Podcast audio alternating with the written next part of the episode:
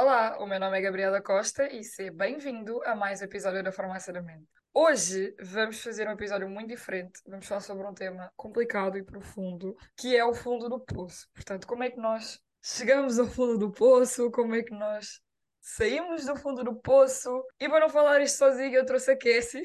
Olá! E nós vamos ter uma conversa aqui muito séria sobre o que é chegar ao fundo do poço a nível mental. Eu acho que nós vamos levar isto numa base de ironia, mas, mas é importante falarmos sobre isso. Malta, é assim, isto vai ser uma conversa, portanto não vai ser o, o episódio que vocês estão habituados, não vai ter perguntas, vai ser só fluir. E vou começar por contar um bocado da minha história no fundo do poço. Força. Para mim, a definição do fundo do poço é quando tu chegas a um limite em que tu perdes a noção das coisas. Tu já não sabes o que é que tu gostas, tu já não sabes o que é que tu estás a fazer na vida, tu perdes a noção, não sabes mais nada, ficas um bocado sem rumo e ficas, se tiveres ansiedade e depressão, chegas a um ponto em que de uma a duas, ou tu ficas desesperada por estar a sentir ansiedade, ou tu ficas com um vazio por estar a sentir depressão. Ou ficas com os dois em simultâneo, foi o meu caso. Portanto, Tu acabaste por, tipo, as duas sensações acabaram por colidir em ti, foi? yeah. Isso é brutal. brutal, incrível! Desculpa! Não, Aquelas. mas é incrível porque, pronto, eu hoje em dia falo disto numa boa, mas antes, quando tu tens ansiedade e depressão ao mesmo tempo, tu não sabes o que é que se passa. O que é que eu vou fazer agora? Porque ou tu estás a pensar e estás overthinking e estás a pensar em tudo, ou tens o vazio e não estás a pensar em nada. Ou tu tens inseguranças na ansiedade, ou tu tens solidão da depressão. O método que eu verifiquei na altura em que caí no fundo do poço foi dormir. Estava ansiosa, dormia. Estava-me a começar a sentir depressiva, dormia. Queria chorar, dormia. Porque, yeah, e quando é depressão, tu não queres viver, tu, entre aspas, mas não queres. Exato, então dormes. Tu dormes para o tempo passar rápido. Claro. E as pessoas que nunca estiveram no fundo do poço devem estar a ouvir isto e pensar: opá, como assim? Mas sim, nós dormimos para não viver. Mas isso, isso foi um, um tema debatido muito aqui em casa, por exemplo, porque houve uma altura em que, lá está, quando eu estava no fundo do poço, ninguém compreendia porque é que eu dormia tanto. Ah, estás sempre deitada, estás sempre. És preguiçosa, não fazes nada, estás sempre aí deitada. Ah, mexe, acorda para a vida, o que te faz bem a mexer. Não significa que deixe de ser verdade, mas também não significa que me faça sentir bem que o facto de me estarem constantemente a relembrar disso. Exatamente. Eu acho que no fundo do poço há várias fases. Quando tu entras, tu às vezes não te apercebes bem no que é que se está a passar. Exato. Acho eu. Sentiste isso também. eu consegui compreender, eu, eu vejo-me como se fosse duas pessoas diferentes. Quando eu, eu tenho ansiedade generalizada e síndrome do pânico. Quando chega a um limite em que a minha ansiedade generalizada bate no pânico, nesse limite eu vejo-me em segundo plano. Eu saio do corpo e vejo-me em segundo plano. Então eu meio que tive essa sensação de sair quando me percebi que estava a entrar no limite. Ok. Então eu Estiveste percebi que estava a entrar no olhar para ti no fundo do poço. Exato, literalmente. Na altura, eu lembro-me que estava. Foi no nono, então para o décimo, e que por acaso estava aqui no meu quarto, tinha acabado de ter uma discussão enorme, e eu passei-me, comecei a atirar as coisas ao ar, porque estava mesmo muito descontrolada, e eu estava no, num canto do meu quarto a ver-me a atirar as coisas ao ar, e eu não consegui parar. Tenho um pouco de noção. Eu não cheguei a esse ponto de me ver. Eu cheguei a um ponto de apatia. Não durou muito tempo, com sorte, porque poderia Sim. ter durado muito tempo. E a apatia é uma sensação horrível, porque chegas a um ponto em que eu, na altura que estava no fundo do poço, eu comecei a fazer terapia, portanto, eu comecei a fazer terapia no limite do limite do limite, Uhum. E a minha terapeuta falava: vai, tu tens de tomar medicação, tu tens de fazer isto, tens de fazer aquilo. E eu dizia sempre não, porque eu não queria medicação, eu sou um bocado anti-medicação, no sentido de se há coisas que eu posso fazer antes da medicação, vou fazer isso tudo. Eu não tinha feito. Portanto, se tu tomas medicação, a medicação funciona para ti, perfeito, incrível. Vai, está ótimo. Exato. Mas para mim, eu tenho que experimentar outras coisas, eu tenho que ir para as coisas naturais primeiro, e se não funcionar, eu vou para a medicação. Isso é a minha visão. Nessa tua perspectiva, eu nunca fui anti-medicação, até porque eu sou muito hipocondríaca. Por exemplo, a medicação para mim na ansiedade não resultou, porque eu comecei a criar dependência. E ainda por cima, como era uma dependência sem qualquer tipo de supervisão, era eu comigo mesma. Então, A médica, a psiquiatra também não, não prestava muita atenção nesse aspecto. Eu cheguei, por exemplo, a consumir uma caixa de, do genérico de Xanax, sei lá aquilo que era, a 0,75 a tomar 4 comprimidos por dia para ver se eu me conseguia manter calma. Isto no fundo do poço. E chegou um ponto em que eu já estava prestes a tomar a carcela inteira e olhei para aquilo e disse: Não, espera, isto não. Isto é um, um diferente poço. Um nível. O poço é muito mais fundo. Eu fui mais ou menos ao contrário, porque eu cheguei a esse ponto, mas eu tentei de tudo para não tomar medicação. Tudo, tudo, tudo, tudo. Menos o óleo de cannabis. Na altura, como eu era menor e os meus pais não tinham muita noção do que é que era, não iam meter logo uma invisão a tomar óleo de cannabis, né? Para quem não tem uma noção do que é, que é o CBD. Portanto, eu cheguei ao ponto de lidar com aquilo sozinha, porque eu sentia que ninguém me compreender, que ninguém gostava de Sim. mim, que eu estava sozinha, que as pessoas falavam comigo era por uma questão de interesse. Nunca, nunca na minha vida eu imaginava que era amada por alguém ou que alguém gostava de mim. Eu, na verdade, tinha pessoas que gostavam de mim e tinha pessoas que estavam comigo. Só quando estás no fundo do poço e quando tens ansiedade, no geral, nem precisas estar no fundo do poço, tu sentes que tu não és amada por ninguém. Concordas? Concordo, porque sei que há para muita gente esse é o exemplo do fundo do poço, mas ao mesmo tempo discordo, porque, por exemplo, o meu fundo do poço eu não cheguei a sentir apatia. Relativamente a esse, essa situação de ah, ninguém gosta de mim, coisas assim, esse tipo de sensação eu não tive. O meu fundo do poço foi mais de culpa. Ok. Também é uma. Porque eu estava, as pessoas gostam de mim e eu não estou a ser boa o suficiente para as pessoas. Isso foi um sentimento que eu lidei toda a minha vida. Que foi o não sou boa o suficiente, as pessoas acabam sempre todas por se ir embora. Acho que eu não fui diagnosticada com isso, mas acho que eu tenho um bocadinho de síndrome de abandono. Porque eh, pode estar relacionada à família da minha mãe, pode estar relacionada ao facto de eu não conseguir manter amigos durante muito tempo, mas era uma sensação de, epá, as pessoas gostam de mim, o meu pai paga-me a escola, o meu pai paga-me a terapia, eu estou a ter ajudas por todos os lados, medicações, tudo, mas eu não me estou a sentir melhor. E era isso que me frustrava e mandava-me cada vez mais abaixo. Porque porquê que eu não me estou a sentir melhor? Sou tão incompetente ao ponto de nem me ajudar a mim mesma. Então isso foi, isso foi o meu fundo super culpada, então. E deve ter sido um peso horrível. Foi. Foi complicado. O fundo do poço varia sempre pessoa para pessoa, eu creio. Tipo, o teu fundo do poço é uma coisa completamente diferente do meu. E são Uhum. níveis diferentes, somos pessoas diferentes, temos histórias diferentes. Portanto, cada, um tem o seu poço. E Cada... Há poços mais fundos que os outros. é. Há uns cor-de-rosa, outros castanhos, enfim, depende. Há uns cor-de-rosa. Imagina um poço cor-de-rosa. E há um poço da Barbie, daqueles Ah, mesmo estás em que lá eu estou aqui, eu estou aqui a morar há tanto tempo que já o decorei. Eu, eu penso assim, quando tu sais do fundo do poço, tu olhas como uma coisa bonita, tipo experiência, nice, pá, aprendi bué com isso. Mas por Claro, outro lado, tu sabes que aquilo é tão horrível que tu não queres voltar ali claro. e ficas com É medo de muito- voltar ao fundo do poço. é como aquela prática do Ah, os teus traumas fizeram-te mais forte. Não, amiga, não me fizeram mais forte, apenas traumatizaram-me. para eu crescer à força. Cresci, podia ter crescido de outra maneira. Atenção. Isso é um, um ponto importante que nós temos de falar, que é a romantização do trauma. Para tu teres um trauma e tu percebes que cada um trauma, é o primeiro passo. Claro, O segundo passo é tu falares sobre isso, que já é difícil, porque estás a exteriorizar uma coisa que é tua, que te dói ou doeu. Bem, eu não sei se tu sentes a mesma coisa que eu, mas, por exemplo, ah, em relação aos traumas, tu, Gabriel, como a gente sabe, tipo, tenho imensos. Já ela tivemos tem, ela tem. sobre. Ela é das pessoas mais traumatizadas que eu já conheci. Parabéns, gaste um troféu. Vamos romantizar. Vamos romantizar, por favor. Mas para mim não me custa tanto falar do trauma e até mesmo sem ser de uma forma romantizada. Não me custa, não há qualquer tipo de Mas já dificuldade. ultrapassaste isso. Na altura conseguias falar sobre? Ou não? Nunca houve um momento em que eu não consegui falar sobre. Ok, isso é Sempre foi, fizeste, se fizeste, tens de assumir aquilo que tu fizeste. E eu falo. Por acaso nunca tive essa dificuldade.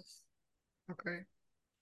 Eu tinha determinados traumas em específico, percebes? Há traumas que foram, sei lá, ah, separações, luto e tudo mais, eu Sim, conseguia sim. falar isto de uma maneira tranquila. Mas havia outros traumas que eu própria demorei muito a descobrir, que eu não tinha noção que eram traumas. Eu, por exemplo, desenvolvi hidrofobia por causa de um trauma que eu nem sei exatamente qual é, portanto não vou estar aqui a dizer porque eu não tenho a certeza de qual trauma é que foi, porque podem ser dois associados.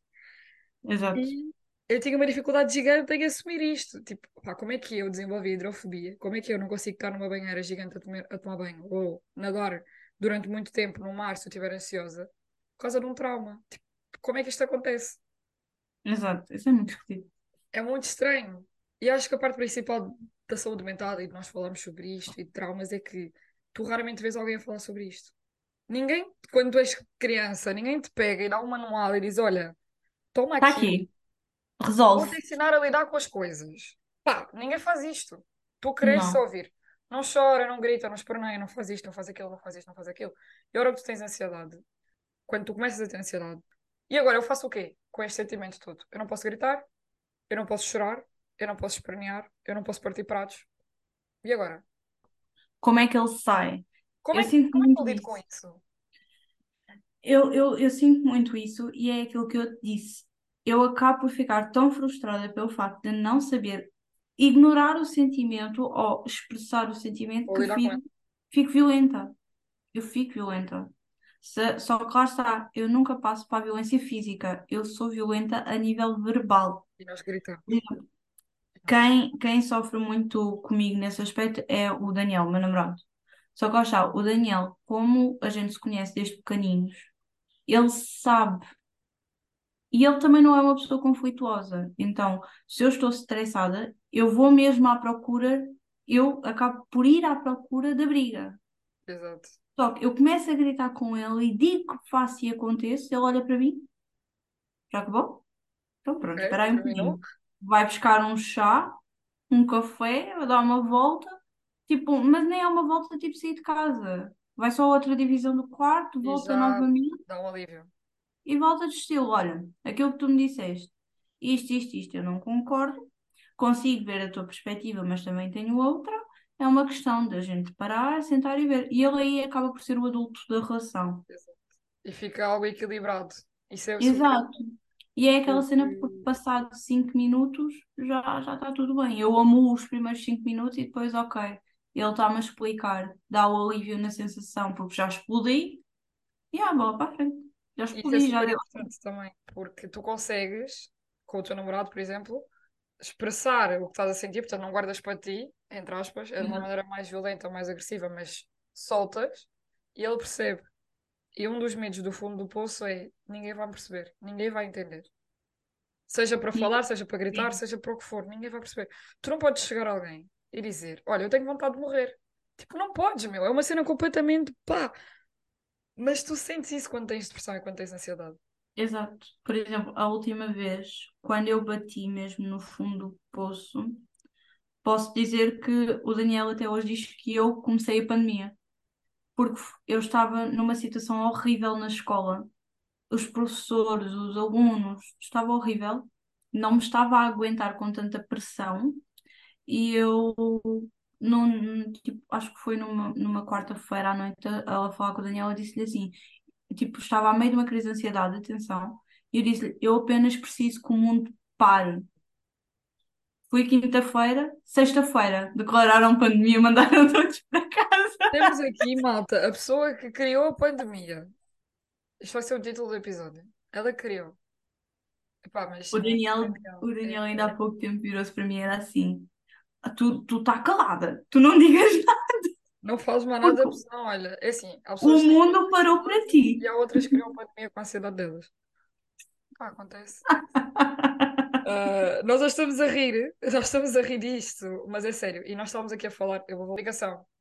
Sim, O que aconteceu? Eu cheguei ao fundo do poço, eu cheguei à apatia, eu cheguei ao ponto de qualquer coisa que me tire isto, basta. Foi literalmente este o ponto em que eu cheguei.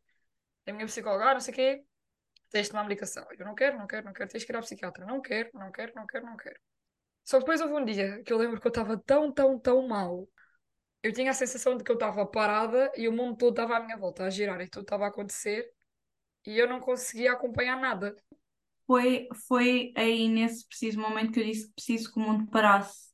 Porque eu comecei a reparar que todos os meus dias eram iguais. Que a noite passava, eu estava a dormir, estava. É como se o mundo te tivesse a escorregar das mãos, como se todas as tuas situações tu parasses com a necessidade de controle. Pá, descreves tudo, juro. É literalmente. É tu estás numa bolha, tudo acontece e é tudo igual, todos os dias são muito parecidos. E tu chegas a um ponto, pelo menos eu cheguei, que eu não sabia que dia da semana que era. Exato.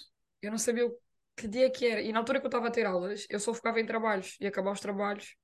Na altura que eu estava de férias, ou durante a pandemia principalmente, que não tinha tanta coisa assim para fazer, era pior, porque epá, tu não tens noção, tu não tens um marco, tu não tens nada. Nada, tu E ficas. depois é aquela situação. Eu não sei se é contigo, mas hoje em dia, quando eu sinto que o mundo está a andar muito depressa, que o tempo está a andar muito depressa, eu fico com medo. Eu fico mesmo com medo e sinto a necessidade de ficar em casa e fazer o mundo girar de forma mais devagar, porque ainda há pouco tempo, por exemplo, eu a subir aqui a rua, eu reparei que no dia anterior eu tinha feito exatamente o mesmo caminho e quando olhei para o relógio já era dia 26. Eu fiquei do estilo. É Não, não, não. As coisas estão a correr muito depressa. Ainda a semana passada é dia de 20. Não, tipo, e é um. Acabas por entrar em ansiedade com medo de entrares em ansiedade. Exatamente. E de voltares ao Então, fundo do poço, porque no fundo do poço tu perdes a noção do tempo e tu começas a ver tudo super rápido. Pensas, exato. e agora, será que eu estou a entrar? Será que eu não estou a entrar? E, e na altura que eu estava no nível da apatia, eu fui à psiquiatra. No desespero total. Desespero a nível mil por cento. E disseram, tenho que tomar medicação. E eu, ok. Eu cheguei a um ponto em que eu já estava, eu só queria parar de sentir as duas sensações ao mesmo tempo, de depressão e da ansiedade, que é um caos, que ao mesmo tempo é um caos e é um vazio ao mesmo tempo. Quando ela me disse, tens de tomar medicação, ok, nice. Isso funciona? Ok, então se é isso que eu preciso fazer, eu vou fazer. Já estou aqui desesperada, eu já não sei o que é que eu vou fazer na minha vida, portanto, dê-me a porcaria de comprimido. O que é que eu E faço? era Sim. suposto tomar um mês e voltar lá. Eu tomei três semanas, fiquei completamente. Eu estava apática, mas eu sentia coisas. Quando eu tomei a medicação, eu fiquei apática a mil por cento. Ou seja, eu não sentia nada. Tu podias-me dizer o mundo está a acabar, tu podias-me dizer que eu ia E ganhar mexias. e a minha reação ia ser: ok, está bem. E foi assustador para mim que eu tive, até tomar medicação, eu tive três anos e meio a sentir ansiedade e depressão ao rubro. Não, não tanto a depressão, mas mais a ansiedade ao rubro. E quando tomas uma coisa que te tira os sentimentos todos de uma vez, todos, epá, também não quero isto. Foi o meu pensamento. Há pessoas que dão-se bem. Eu pensei, não quero isto. Eu prefiro sentir ansiedade e me mover do que estar apática e não fazer nada. Ou não querer fazer. Eu acho que nesse aspecto com a medicação eu tive muitas falhas no meu processo, como tu sabes. Eu tive imensas reações alérgicas, tive a medicação que amplificava o, o síndrome de impostora, tive medicação que fez-me ter ataques de pânico ao ponto de ter de ser eh, hospitalizada. Ah, apenas nunca consegui sentir a totalidade da medicação, aquela parte que os médicos dizem de isto vai fazer-te sentir melhor. E vai ajudar imenso. Eu não cheguei a esse ponto. Tu tiveste mais experiência do que eu, porque eu tive três semanas e depois voltei e falei, senhora, eu não quero isto. Eu não quero isto para a minha vida. E o mais complicado para mim foi lidar com, com a questão que eu tenho com a comunicação, porque eu não tomava nada, eu não tomo um Benuron sequer, para dor de cabeça. E então no dia que eu, que eu cheguei da psiquiatra, eu tive um ataque de pânico. E foi dos piores. Eu tive um ataque de pânico mais ou menos de 20 minutos. E eu tinha essa noção porque eu ouvia música para acalmar enquanto estava a ter ataques. Era horrível. E a minha mãe viu-me, tipo, completamente fora de mim. E eu, eu só dizia, não quero, não quero, não quero. Porque para mim, tomar medicação era assumir com um problema maior do que eu e que eu não conseguia lidar com aquilo. Portanto, eu ia ter que tomar uma coisa. Para. Tu falaste agora de um ponto muito importante que é a mãe, porque os pais têm um grande papel neste aspecto. A minha mãe não teve tanto papel, visto que ela é parte do trauma, mas o momento chave para mim, para eu sair do poço, foi eu ter acabado de, ter um, um ataque de, pânico, ir ao hospital, no, no hospital, o médico apenas dar-me medicação e eu a sentir que eu estava a morrer. Porque o ataque de, de pânico dá-te isso, parece que estás a ter um Estás a infarto. morrer, estás ali tipo, ok, não, não acabo, não acabo E eu a dizer ao médico: faça- faça-me análises, senhor. Eu estou a ter um ataque cardíaco, faça-me análises. Eu estou-me a sentir dormente, faça, faça, faça. E ligar para o meu pai e dizer: pai, os médicos não me estão a ajudar, vem aqui, ajuda-me, ajuda-me, a ajuda-me. E ele dizer: filha, não há nada que eu te possa fazer. E eu depois cheguei a casa, revoltadíssima: como assim não há nada que tu possas fazer? E ele virou-se: filha, tu estavas a arfar com falta de ar. Tu estavas ok. a única coisa que eu estava a ver era o, o teu nível de ansiedade estava tão alto que tu não estavas a pensar.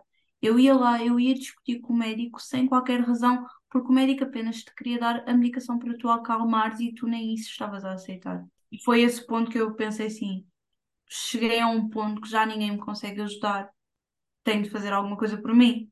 E aí foi quando comecei a terapia intensiva, foi quando larguei a medicação, fui procurar ah, meditação, Outras valeriana, coisas do género. E foi aí que fui subindo a pequena escadinha para fora do poço. Exato. Eu não sei exatamente como é que eu saí do fundo do poço. Eu nunca cheguei a ir ao hospital com ataque de pânico, mas eu acho que deve ser uma experiência horrível, porque o hospital não está preparado, na minha visão, atenção, Uhum. para lidar com isso. E nós também temos uma ideia de que tens um problema, vais ao médico e resolves. Está resolvido. Só que a ansiedade não é assim. Tu não resolves a ansiedade, tu não acabas com ela. Tu podes Eu aliviar ao- dia, eu fui para o hospital três vezes por causa da ansiedade e das três vezes notei falta de empatia por parte dos médicos. Porque eles não me sabiam. A, médi- a enfermeira, só a enfermeira, via-me ali com falta de ar a tremer e a chorar. E a única coisa que ela me sabia fazer era tipo dar-me festinhas no braço. Calma, respira, calma, respira. O calma! Calma aonde, minha irmã? como é que eu vou me acalmar se eu estou a ter um ataque de pânico? Como? Onde é que queres que eu me acalme, irmã? Conta-me. Ah, como? Eu fico super irritada com isto, porque eu tenho episódios a dizer o que não dizer a pessoas com ansiedade, e é isso. É, Yes. Portanto, eu não sei exatamente como é que eu saí do fundo do poço. Eu sei que não foi com a ajuda da medicação, no meu caso. Pode funcionar para muita gente. Atenção. Espero que cada pessoa que esteja a ouvir este episódio e que se estiver no fundo do poço encontre a melhor maneira de levantar. Eu parei a medicação e tomei óleo de cannabis. Foi algo que me ajudou a não estar apática, a sentir as coisas, mas de uma maneira mais soft. E Exato. sem dúvida, foi fazer terapia, foi perceber porque é que eu cheguei àquele ponto, como é que eu me deixei estar naquele ponto e ver as coisas por fora. Portanto, olhar, não estou a dizer que é fazível, estou a dizer que quando fazes terapia, com o tempo e com o progresso, é possível tu vês as coisas de fora e percebes o que é que se passa. E é encontrar os métodos, E aqueles encontrar de técnicas, psicólogos. métodos para conseguir sair dali. Claro que há pessoas que têm mais apoio do que outras, claro que há pessoas que têm mais condições, claro que há pessoas que não têm tantas condições para fazer terapia. Depende de cada um. Portanto, nós não vamos fazer aqui uma fórmula perfeita a dizer: olha, façam isto. Não foi connosco assim? O que importa Eu acho é. que cada um tem a sua maneira de sair do poço, face às condições que têm.